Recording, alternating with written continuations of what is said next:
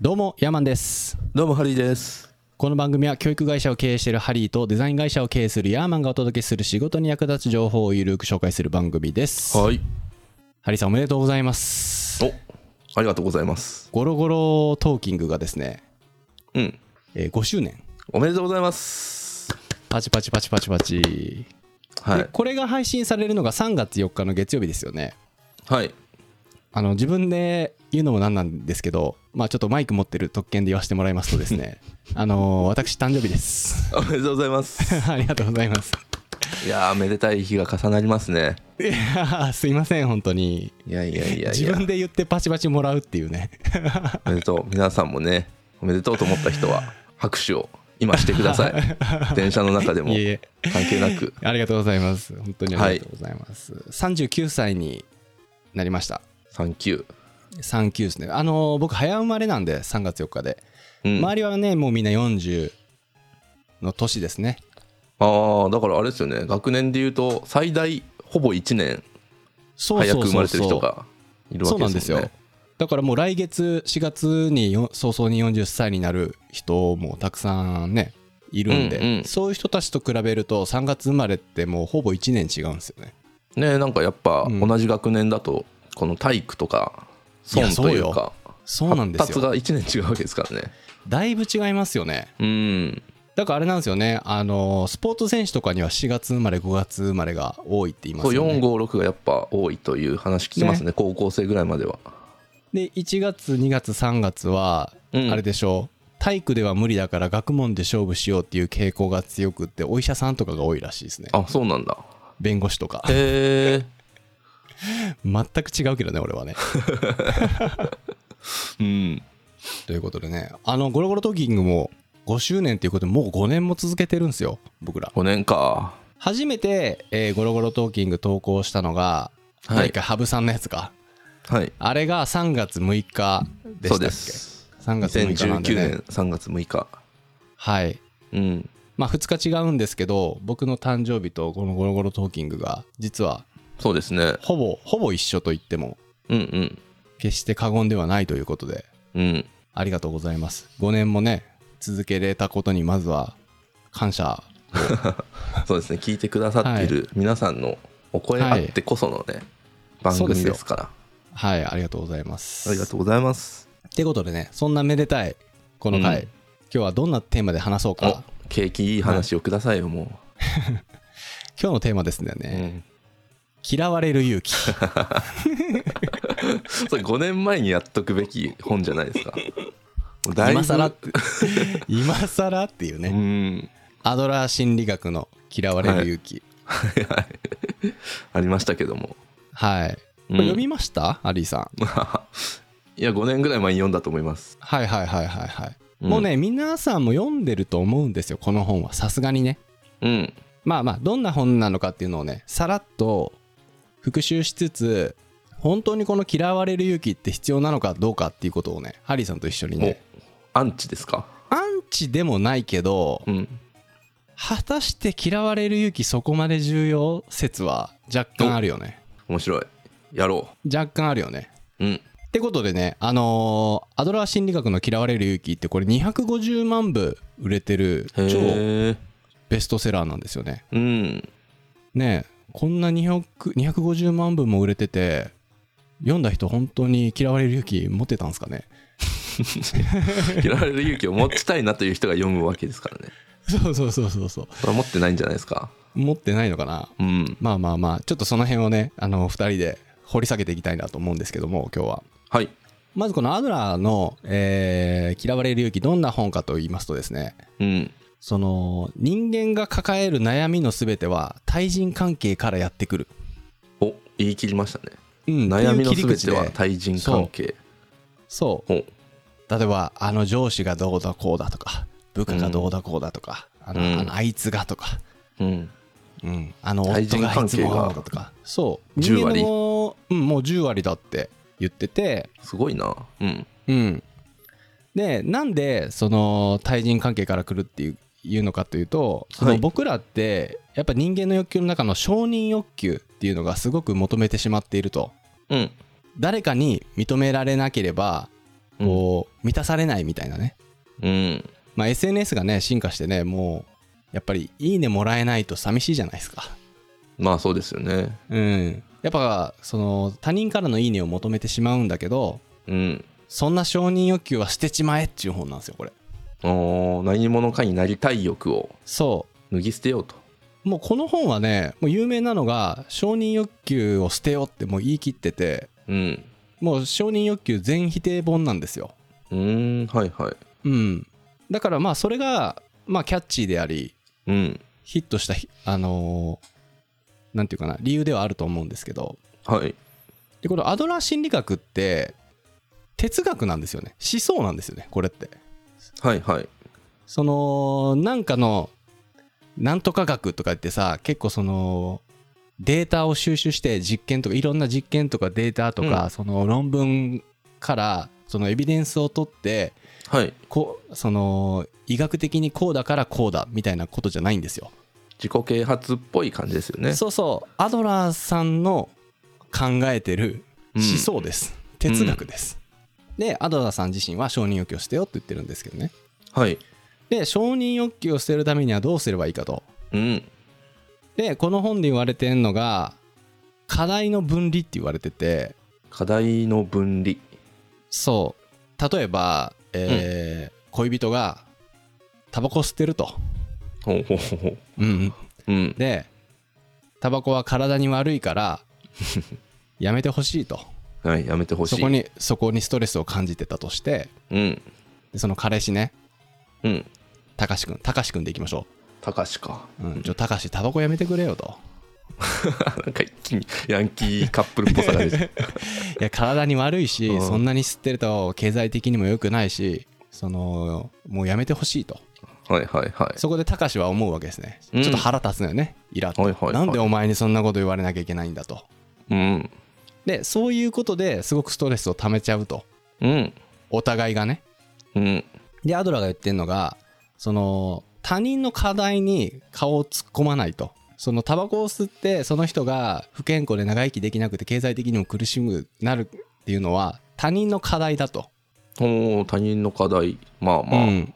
そうかそそこに顔を突っ込まないことが大事だって言ってるんですよね。ほ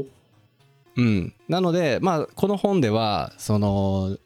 ちゃんといろんな悩み事があってそれはその課題を最終的に吹き引き受けて影響を受けるのは誰だっていうのをきっちり分離して他人の課題には顔を突っ込まないし自分の課題は自分で解決するし自分の課題に対して他人が顔を突っ込,、ま、で突っ込んできても気にしないこれが承認欲求の捨て方だよって言ってるんですよ。うんうんうんうんまあそのこれが重要だと、ほううん、だから自分の課題これは人の課題っていうこの線引きをきっちりすることが承認欲求してる上で大事だって言ってるんですよねおーでもそうなるとねたかしくんのタバコ嫌っていう気持ちはずっと心にとどまったままじゃないですか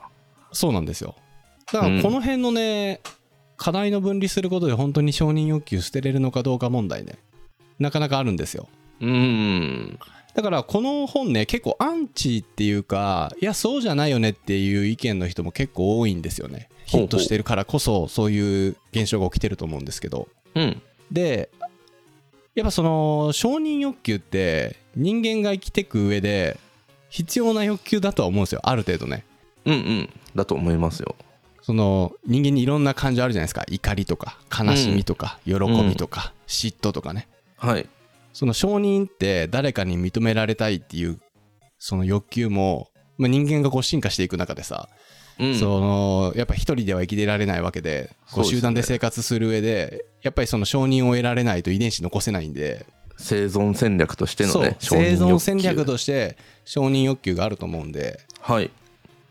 だからね、まあ、僕これすごいいい本だしこれ読むとなんか幸せになれる感じはあるんですけどうんよくよく掘り下げるとそんなに嫌われる必要ないんじゃないかなっていうねあの本って別に嫌われようという主張では別にないですよあじゃないですねね一応じゃないんですけど、まあでもその気にしない力みたいなそうですよねうんうんなんかね承認欲求にも2種類あるらしくってはい自己承認自己承認と他者承認っていうのがあるらしい。他者承認うん、これも僕専門家でもそのむちゃくちゃなんかこれについて調べたわけでもないんでそこまで詳しくないんであの詳しいことは言えないんですけどその、まあ、2種類あって、うんこのアドラーがしてるのはその他者承認っていう部分らしいはいはいはい他人から「いいね」を欲しがるなとうん気にするなと「うーんいいね」かどうかは自分が決めるとこのスタンスですねそのスタンスは確かに欲しいうん、俺はこれはねかなり賛成派ではあるんですね、なんか SNS とかでもあんまりね僕いいいねに対して喜び感じれない人間なんでああ本当ですかうんうんうんうんいえいいね嬉しいですか嬉しいけど、まあ嬉しいは嬉しいですよねねだからもう何でもこそれは嬉しいんの数だけど字で見えちゃうじゃないですかうん最近ですとその TwitterX うんでもこの表示回数何回でみたいなうんうんうんうんでいいねがいくらで他の人のいいねはいくらでみたいうんうんうんなそうなるとやっぱ数字で出されるとどうしても勝手に計算し始めるじゃないですかうんで数字多い方がやっぱいいんだろうなっていうはいはいはい数字数字ですよもう数字からは逃れられないうんうんうんうんうんから困ったなっていうそうよねなんか最近 SNS とかでも投稿する意味ってなんだろうって思いません、うんうんなんかあの僕記録のためにやってますからね、記録うん、僕日本酒のを結構あげるんですよ何飲んだかっていうのをねうんでもう何飲んだかっていうのを忘れちゃうんではい忘れないためにあげるようにああだかしてるんらですよそれあれですよね自分のためにやってるそうそうそうそうそからこう他の人に受けようとして全然いいねつかないと落ち込むけど、う、うん自分のためにやってたら、まあ、何も反応がなくても別にいいかっていうそうですそうですそれとかまああの友達と一緒にスノボ行ってそのスノボの行った、あの時のあの楽しさを忘れないために一本の動画にして残しておくみたいなほ使い方してるんですけどうんまあこの承認欲求っていうのがねなかなか捉え方が難しいなとああはいはい自己承認と他者承認ね、うん自己承認ってでもどんな状態なんですかね自己承認自体はこのアドラーさんはこの本では自己承認についてほとんどあの記述がないんですけど描写がないんですけどアドラー自身は自己承認のことをあの肯定してますしてるらしいなんかあれですか、うん自己肯定感っていう言葉あるじゃないですかまあそうだよねあんな感自じなんで分すか、でね、自分を褒めてあげるみたいなあーでも僕もう最近自己肯定感高い方がいいと言われますけどうんまあそれすらももう気にしなくていいんじゃないかなとそれねいやそれ俺も思ううんなんか自己肯定感が低いことで自己肯定感がさらに低くなっていくみたいな連鎖がうんある気がしていてうんただあんま自己肯定感がいい結果をもたらしているとは思えないんでうんうんうんうん気にしなくていいんじゃないかなとねえなんか、うんむちゃくちゃ自己肯定感高い人見てたらうんちょっとムカつけへん ちょっとむちょっとなんかさ「はいはい、うん出た出た」ってなりませんか皆さんどうで すかどさうんですかい今やうんうんこれ言う言う心ののも中ちょっでとねいやそうなんですよねなんか最近自己肯定感自己自己肯定感って言われてなんかうんすごいこの俺は自己肯定感の塊だみたいな人を見ると、あのーおお出たねってなるよ ねいやまあいいんですけどねいやいい多ん分ですよそういう方が決して成いい功しやすいとは思う成功しやすいしあの頑張ってもらいたいし、うんあのし幸せに生きてほしいんですけどその人がねけでどもなんかそれがちょっと滑稽じゃない、 俺ひねくれてんのかな ひねくれ出したんかないやいやいやいやいや僕はどっちかっていうとそれは本当にあなたがやりたいことなんですかっていううーんだなんかそのねポジショントークとかその何でしょうね、自分のメリットこういう人に見られたいみたいなうんうんうもんのとしてやっていくうちはまあまあいいんですけどうんそればっかりになっていくとこの現実と虚構が混ざり合って曖昧になりませんかっていうパプリカみたいなねあるねパプリカねあれ面白いよねなんかそう自己肯定感とか嫌われるよあの勇気とか承認欲求とかなんか結構いろいろささやかれるじゃないですかこの界隈のワードがねでも我々確かにちょっとその辺気にしすぎ説ありますよねあるねもっとなんか自由にうん気にせんといいけばいいと思うんですけど ね気にしちゃうんだよねでもねこの辺がねまあ気にしちゃうねいやでも気にするっていうのは他の人もそういう目で自分が見てるからとなんか言われますよねうん例えばなんかそのそれこそ SNS で自分の知り合いがうんなんか言ってて、寒いこと言ってるなみたいなのを思ってしまうと、いざ自分が投稿する時にもそう見られてしまうかもしれないなあってるいう、あこるあのるメタ自分がいるわけです よねうんそうなるともうおしまいですよ身動き取れなくなって、何もできなくなっちゃうもんねうんそれこそだからこの辺がね結構まあ難しいっちゃ難しいだし考えすぎだなって思うね思いますよねうんなんかこれ今3月じゃないですかはいこれから、あのーこれ聞いてくださってる方ですごく若い方もいらっしゃると思うんですけど就活とかねおお就活なっねてきた時にその自己分析とかってっていうテーマでぶつかるじゃないですか、はいはいそうなってきた時にやっぱりこの辺のワード出てくると思うんですよ自己肯定感の高め方とかメンタルの強さとか嫌われる勇気とかうん自己承認をこう捨てて自分のやりたいことをつ突き進める力をどうすれば手に入れることができるんだとかねはいなんかその辺のその就活進めていく上でどういうスタンスが一番いいと思いますめっちゃ抽象的な質問ですけどおおまあでも僕就活したことないんで分かんないですけどあそうだハリーさん就活したことないもんね いやそれがすごいわまあでもいやこれ困ったのが困ったのがっていうのも変ですけど取る側としてうんうんやっぱこういい人を取りたいなっていう気持ちはあるじゃないですかあるうん世の中にはいい人もいれば悪い人もいてその中からいい人を選んで取りたいとなった時にうんやっぱある程度肯定感ある人の方がいい人に見えやすいですよね見えやすい見えやすいし成長してくれそうな感はあるよねそうなんですよ。まあ嘘でもこちらに希望を出せてくれるというか、うんう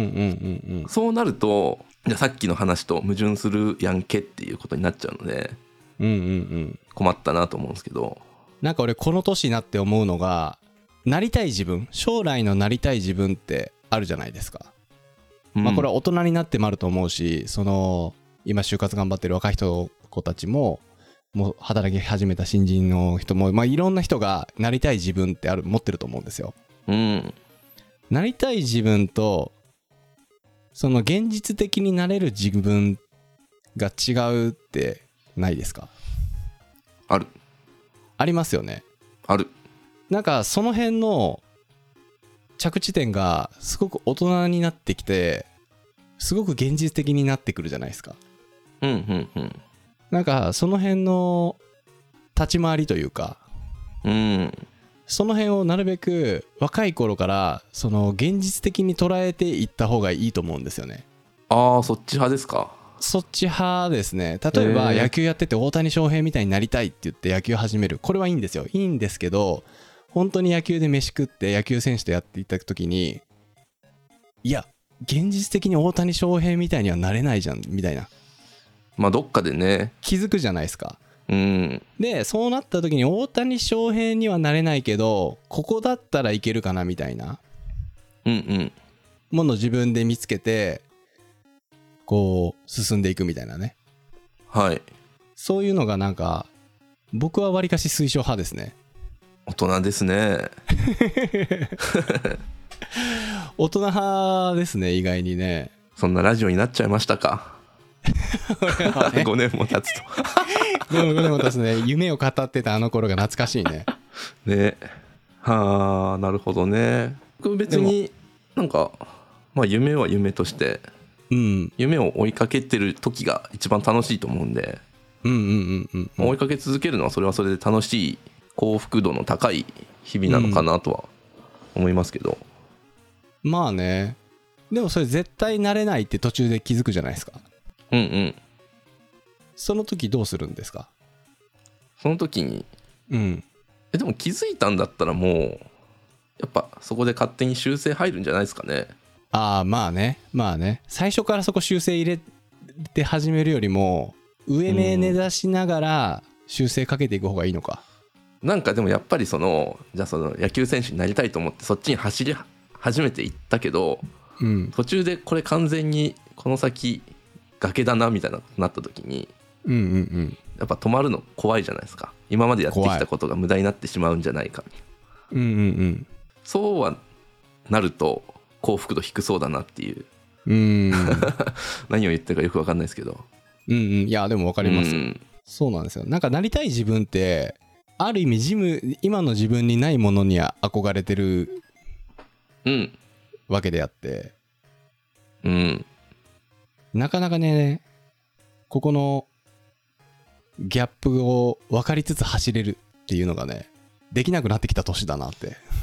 まあ何年は何言っあてりんまだす俺よはうんそれはもってういうのがね10代の頃みたいに走り回れないですよもうねがむしゃらに夢に向かっていや本当にでもまあ目標はねもちろん常にあってステップアップステップアップうんしていかなきゃいけないしやっていくんですけどねうんまあだんだん現実的な感じになってきましたね なんかそれも ねでも怖いですよね考えが丸くなってうんできることだけやっていこうみたいになるのもうんうんうんどうかなっていうなんでねまあちょっと話戻しましてまあ我々このご時世生きていく中で嫌われる勇気って必要なんですかねほうほうほう僕はね必要ですね必要かはいはいはディベートしますかいいやいやいやいやいやいやいや ディベートでもいいけどねうんそのその心はまあだからやっぱり、まあ、僕どっちかっていうと嫌われる勇気ない派なんでうんまあ多少は人の目気にしてしまう部分があるうんうんうんうんことで本当にやりたかったことに常にブレーキかかってる状態というかうんうんうんこのマニュアル車の5速まで入れれないみたいな、常に1速2速で走ってるみたいうんうんうんうんな感じなんじゃないかなと思うので、もうそういうのはいいじゃないかというこのなんていうの背中を押してくれるものがうん嫌われる勇気ということなのであれば、うんまあそれは外してしまってまあね5速で走りましょうよっていう確かにその組み立て方でいくとそれそうだよねうんまあねこのこの本はねめちゃくちゃいい本なんでねあの読むとすごい幸せな気分になりますよねうん、なんか本当僕にも昔肩の荷が下りるというかねええー昔一回読んで最近また読み直した感じなんですけどはいなんかねやっぱ昔と捉え方が変わっててうん本って面白いもので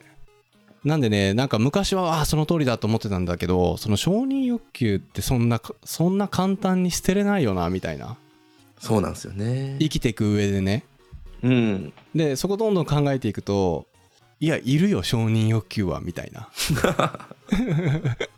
生きていく上でいるし、うん人とコミュニケーションとってその何かを成し遂げる時にこの欲求がないと達成できねえぞみたいな、ああそうですそうよねいう、うん、そういう視点で読んじゃったんですよねこの2回目っていうのがだかうんらそれがねなんか面白くってはいまあ今日はねこんな感じになっちゃいましたけど老いのラジオですねもう我々も30後半にもなる置いとてんのかねまあでもねあのー39歳ってまだまだこれからですよ多分いやそうですよメインですよメインシーズンが始まりましたよ、大人になったようやくようやくいやこっからサビですかサビですうん人生のサビが来るんでねうんで今まではもうあれですよあのーレベルアップレベルアップの下積み期間ですよはいはいはいはビジネスマンとしてねそう思ってるんですけどいうんやっぱ40代からなんじゃないですかね仕事って仕事で活躍するのはうんね20代ってだってまだいろんなこと学びながら失敗もあって勢いだけでいって30代でそれを生かしつつ、また次のフェーズでいろんなことができるようになって40代ってちょうど真ん中じゃないですか5060ってか考えた時に、もう今うん65ぐらいまでみんな働いてるでしょだってうんでちょうど油も乗って人脈もできてうんでその自分一人でだ一人だけで手を動かすめみたいなフェーズもまあ終わりつつあっていろんな人をこう動かすみたいなこともねできるようになってきて、40代からですよ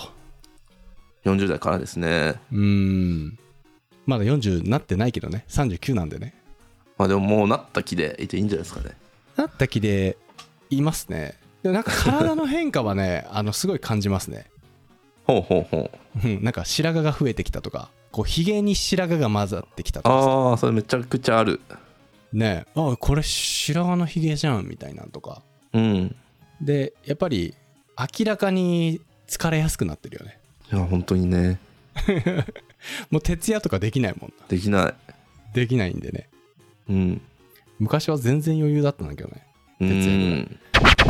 あのー USJ の、 USJ うん、ユニバーサル・スタジオ・ジャパンのあのマーケッターの人いてるじゃないですか森森森岡えそあの刀かなんかの会社そうのです人ですよそうでねう森岡さん森岡さんはいこの人が言ってた言っててすごく覚えてるのがさっきの就活の話に通ずるんですけど TCL って言ってこの TCL TCL って言って T っていうカテゴリーと C っていうカテゴリーと L っていうカテゴリーに分けて自分がその T と C と L のどこに分類されるかを把握しておいた方がいいって言ってて、おおはいはい、うん、まあこれあのー仕事仕事の話ですね仕事する上でねうん、で T が thinking あ thinking はいで C がコミュニケーションコミュニケーションで L が、えーリーダーシップリーダーシップうん、やっぱ考えることとあと人とコミュニケーションを取ることとあとリーダーシップ指揮を取ることはいその自分がどこに分類するのかっていうのをこう把握しておくと自分の仕事を見つける時とかプロジェクト進めたりとか自分のポジショニングうんを決める時にすごく手助けになるらしくってうん例えば考えることが好きな人がさ人とか喋るのは苦手だけど、すごい戦術考えたりなんかデータ見てこうなんかやるのが好きみたいな人がさ、うんうんその営業職になったなってもしんどいだけじゃないですか。うんとかこうなんかひ人をこう引っ張ってなんかプロジェクトを大きく進めていきたいみたいなそのリーダーシップある人が、うんそのデータ見てマーケットやるとかそういうのはしんどいじゃないですか。はいなんで、この辺をしっかりこう TCL 分けて、自分がどっちに所属するのかっていうのを把握するっていうのが大事っていうふうに言ってて、はあはいはいはいこれはなんかすごく実用的だなと思いましたね。確かにねでどれもなかったらまあでも何かあると思うんですよね。何かはいはいうん確かにねで、T はそのファイナンスとか研究職とかマーケッター、シンキング。はいで、C、そのコミュニケーションは営業職とかプロデューサーとか。うーんで、リーダーシップが経営者とかプロジェクトマネージャーとかね、そういうのが向いてるらしいんでね。うーんこの辺をね、しっかりやっていくと、今、就活、さっき就活の話してたんで、はい就活の時とかもね、いいんじゃないかなと思うんですけどね、うんうんうんぜひ参考にしていただきたいですね。小山さんどのタイプなんですか僕、多分、全部、ある程度好きなんですよね。おーい 聞かなきゃよかったわ自己肯定感高いんか、お前ってな、キモいぞってね、思われるかもしれないですけど。いや、でもね、考えるのも結構好きなんですよね、シンキング。データ見たり。すね、専門的なことはもちろんできないんですけど、なんか作戦考えたりするの,、するのは結構好きなんですよね。うんうんうんで、んなんか誰かに言われて何かやるとよりも、自分が指示出してやってほしいタイプなんで、ほうほうほうリーダーシップ派でもあると思うんですよね。うんうんうんうんうん。だから T と L 寄りなのかな、僕はね。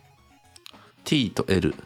うんはいはいはいシンキングとリーダーシップ寄りですね。へえだからね、この経営者の人もね、この TCL 考えて、あいつはあれだからが、やっぱ人にはね、得て増えてってあると思うんで、うんなんかねああいう自己診断みたいなのありますよね何でしたっけある。あのあー 全然出てこうない、ん、名前忘れたけ老いどているかあらる出てこないけどうん、自分がどういうタイプの人間かとかね。そうそうそうそううん、あるある。俺もやったわ、あれ。あれをね生かして生かしてねあ。れも結構やるだけやって生かさないですからねそうなんですよね。うんだから嫌われる勇気もそうなんですよね。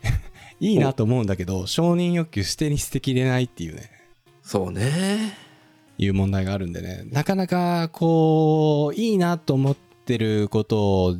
その自分の生活の中に落とし込んで、自分の生活変えていくっていうのは、相当むずいよね。本たくさん読んでて思うのは。なんか今回感慨深い回になっちゃいましたね。もうここからやっぱ第2章ですよゴロゴロもねえ第2章うにん入りましたね、向こう5年間ねどんどんこんな感じになっていきます から5年も続くのかね まあでも僕がこのラジオで自分的に気に入ってるところがすごはくいゴロゴロし、ゴロゴロしてるところですねやっぱりほいほいほいゆるい感じねこのうん別に何かを思い切って伝えたいとかそういう強い気持ち持ってやってないじゃないですか、いや そうではないですけどあ本当ですか、僕はあのーゴロゴロしながら 喋ってる感でやってるんでまあそういう需要もありますよねはい作業用 BGM としてのそうそうそうラジそう。そうですよ。まあもちろんね、その自分、そのゴロゴロしながら、しつつも自分が共感してこれだけは言いたいとか、うんこれだけはみんな知ってた方がいいよっていうことももちろんあるんですけど、基は本いスタンスとしてはやっぱりそういう感じなんで、うんだからこそ5年も続けれたのかなって自分で思ってるんですけどね。うんうんうんまあ5年か5年というね、あのー長い年月も続けれましたんで、ありがとうございますということ で、そして私も同時に39歳という誕生日を迎えまして、ねおめでたい、はいいろいろ、あの思うことを自由に喋らせていただきましたという回でございま した。ねいいですね自由に喋れる場所があるっていうのはそうですね。うんまあ39歳ね、嫌われる勇気をしっかり持ってね、生きていきたいと思い ます。はいってことで、えーはいえー本日も最後まで聞いていただきありがとうございます。今回の感想をメールまたは Apple Podcast のレビューでお待ちしています。2人でコメント欄すべて読んでいますので、今後の番組をより良くするためにあなたの感想をお待ちしています。はいそれではまた来週お会いしましょうさよなら兄弟番組の「ゴロゴロ企業ラジオ」ではハリーが企業やスタートアップに役立つ情報をゆるーく紹介しています概要欄にリンクを貼っていますのでこちらもよろしくお願いします